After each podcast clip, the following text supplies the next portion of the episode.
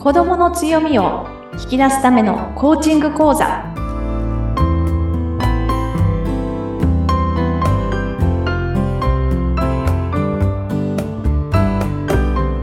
皆さんこんにちは。子供の強みを引き出すラーニングサクセスコーチの本堂勝子です。インタビュアーの高須幸子です。この番組は子育てに役立つコーチングについて、勝子さんにわかりやすくお話をいただいています。勝子さん、今回もよろしくお願いいたします。はい、よろしくお願いいたします。え今回はどのようなテーマでお話しいただけますか？はい、ありがとうございます。前回ちょうど、えー、そうですね、セルフポートレートというアセスメントについてちょっとお話をしました。それって何？って思っていらっしゃる方もいらっしゃるかなと思うので、そのあたりについてお話ししていきましょうか。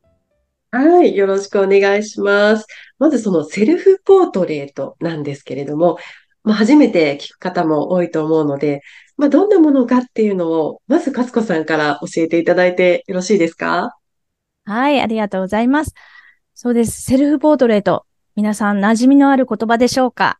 私は初めて聞きました。そうですか。あの、はい、そうですね。このセルフポートレートっていうのは、自画像というようなことでよく言います。はい。英語では自画像、セルフポートレート、自分のことっていうところなんですよね。うん、うん、で自分のことがわかるというようなアセスメントになっています。おー、なるほど。実はあの、私も先日受けさせていただいたんですよね。そうですね。はい。はい。その、いろんな質問があって、これがどういう結果になるのかなと思いながらやらせていただいたんですけれども。そうでしたね。はい。はい。ウェブで、ウェブでね、20分ほどで受けていただけるっていうところがありますので、ただし質問がね、いくつかあって、あのー、え、これでいいのかなって思いながらっていうところもあったかもしれません。あの、第一には、やっぱり、あの、正解不正解を求めての回答ではなくって、はい。はい。ありのままのあなたについて答えてくださいっていうような質問が、はい、ありました。例えばなんですけど、5つのセクションに分かれてて、気質、優位感覚、環境、えー、興味関心、そして才能っていうポイントで、5つの項目で、はい、聞いていったものでしたね。そうですね。私もなんかこう受けながら、これで大丈夫なのかなっていうのはすごく思いながら受けたんですけれども、まあ、すぐにその結果の方が分かって、はい。数値でね、はい、表記されるんですけれども、私はちょっとマイナスの項目があって、その辺ちょっとこう低いけど大丈夫なんだろうかってちょっと不安になったりしました。あ、そうだったんですね。はい。はいあの、本当にあの、その数値で現れるっていうのは気質についてっていうところなんですけども、まあ、あなた自身がどういう気質を持っているのか、まあ、前にもちょっとお伝えしたかなと思うんですが、気質というのが生まれながらにして持っている学習や仕事、コミュニケーションにおける特徴を表すものとして、はい、捉えていただけたらと思うんですが、その気質で5つの気質のタイプがあって、そこでどこが、あの、高いのか、どこが低いのかっていうのを見ていくものでした。で、はい、幸子さんがお受けになってマイナスのがあったっていうお話は、きっとその5つのうちの1つで、ちょっと、やっぱりマイナスっていうのね、数値が出たらドキッとしますよね。しました。ここがすごく足りない、私の気質の中で足りないところなのかなってちょっと不安になりました。あそうですか。はい。私もね、実際マイナスっていうのがあるので、もう本当に同感です。あの、いやー、ちょっと受け止めていいんだろうかって思うんですが、実はこの5つのタイプのうち、気質のタイプのうちで、えっと、どこが高くて、で、どこがちょっと、まあ、そんなに高くないのかっていうのを見ていくっていうこと。まあ、ある意味、うん、強みにフォーカスしましょうってことを大前提としています。はい。例えば5つのうち高いもの2つ、あるいは3つっていう形で、そこを見ていって、あなた自身がどういうふうな、うん、はい、自分で、あの、これ納得いくとかっていうところをね、あの、探一緒に探していくっていうところになります。うん、なので、この間ね、あの、幸子さんお受けいただいて、あの、通常ですとお受けいただいた後に解説セッションっていうのをさせていただくんですが、まあ、これからワクワクしながら聞いていただけたらなと思っています。そうですね。私、これから解説していただく今立場なので、この後自分がどう解説していただけるのか楽しみなんですけれども、じゃあ、今のお話聞きますと、そういう私が今気にしているようなマイナスっていう低い部分を、ちょっとここ頑張って伸ばしていこうよっていう、そういうことではないっていうことですね。あ、そうなんです。あの、えっと、そうですね。5つの中で、やっぱり低いところっていうのは高いところの差が、あの、大きくあるねっていうところを見ていきます。で、うん、5つのものっていうのをお知らせしたのは、えっ、とですね、具体的には表現実行型、組織遂行型、発明型、関係影響型、試作創造型っていう風な5つにあるんですが、えっ、と、セルフポートレートでは、あなたはここですよねっていう言い方ではなくて、人間誰もがこの5つは理解できるし、まあ、あの、ある程度生活の中とか、えっと、学習、仕事の中でもそれをやっていることはある。けど、まあ、強弱があるよねっていうところで、強弱の中でも強みにフォーカスして高いところを見ていって、そこを伸ばしましょう。で、私たちついついね、弱点というか弱いところ、そこを伸ばさなきゃいけないかなって、平均的にならなきゃいけないかなとかって思うんですが、そこを伸ばそうと頑張っても、はい、実はそこの意識というのはそんなに高くないわけなので、エネルギーがすごくいるというところがあるので、高いところをよりさらにフォーカスして伸ばしていくことをしていくと、まあ、低いところも、総じてあの、環境が良くなりながら、あるいは自分の価値観も良くなりながら、はい、いいような働きができるっていうようなものになっています。うんうん何かこう、世の中に心理テストだったり、こう診断テストのような、こう人間をこう、こういうタイプっていうふうに分類するようなテストってあると思うんですけれども、そういうテストとは、このセルフポートレートはどう違うんですか？はい。そうですね。あの世の中本当に今ね、たくさんあって、例えば皆さん、えー、高校生とかね、中学生でもあるかもしれません。進路について考えるって言った時に、じゃああなたの長所は短所はみたいなので、チェックテストがあったりとか、はい、あるいは働く時に就活ですとか、まあ転職の時もいろいろあるかもしれません。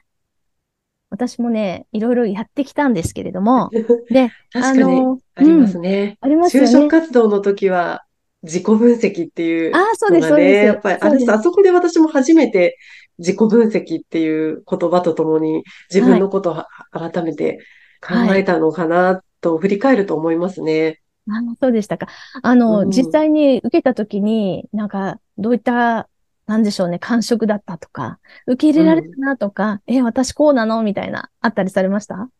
あその時は、あ、まあ、こうだよね、と思いました。あ、そうですか、そうですか。うん、ね、うん、納得のいくものね、であったってことはね、はい、すごく、はい、お答えいただいたものなのであるのかもしれないですね。うん、うん。うん。でそこから、やっぱりあの、ちょっとセルフポートレートっていうのが他の、その、えっ、ー、と、性格判断や自己分析のそのアセスメントとちょっと違うっていうのは、やっぱり、はい、あの、セルフポートレートでは、たくさんのその気質があるっていうものではなくて、5つの方に、5つのタイプに分けていて、で、その強弱を見ていくっていうところでは全然違ってくるかなと思います。例えば言い切るような形で、あなたはこのタイプですっていうことではなくってですね。はい。二つ三つの可能性をちょっと見ていくっていうところが大きいかなと思います。うん。うん。のコーチングですと、その人に合ったコーチングっていうことになるので、確かにこう、このタイプ、このタイプってこう、断言してしまうと、ちょっとまた違いますよね。はい、そうですね。そうですね。うん、本当に断言してしまうと、やっぱり、あの、断言されるのが、やっぱり心地いいと感じない方も多いですし、うん、はい、うん、あの、自分の、今は、なんでしょうね、自分のコンディション的なところで、自分こう思ってるけど、こういう答えが出たとかっていう、逆の答えが出たとか、そういったことももしかするとあるかもしれません。うん、環境がそうさせてしまってるというのもあるかもしれません。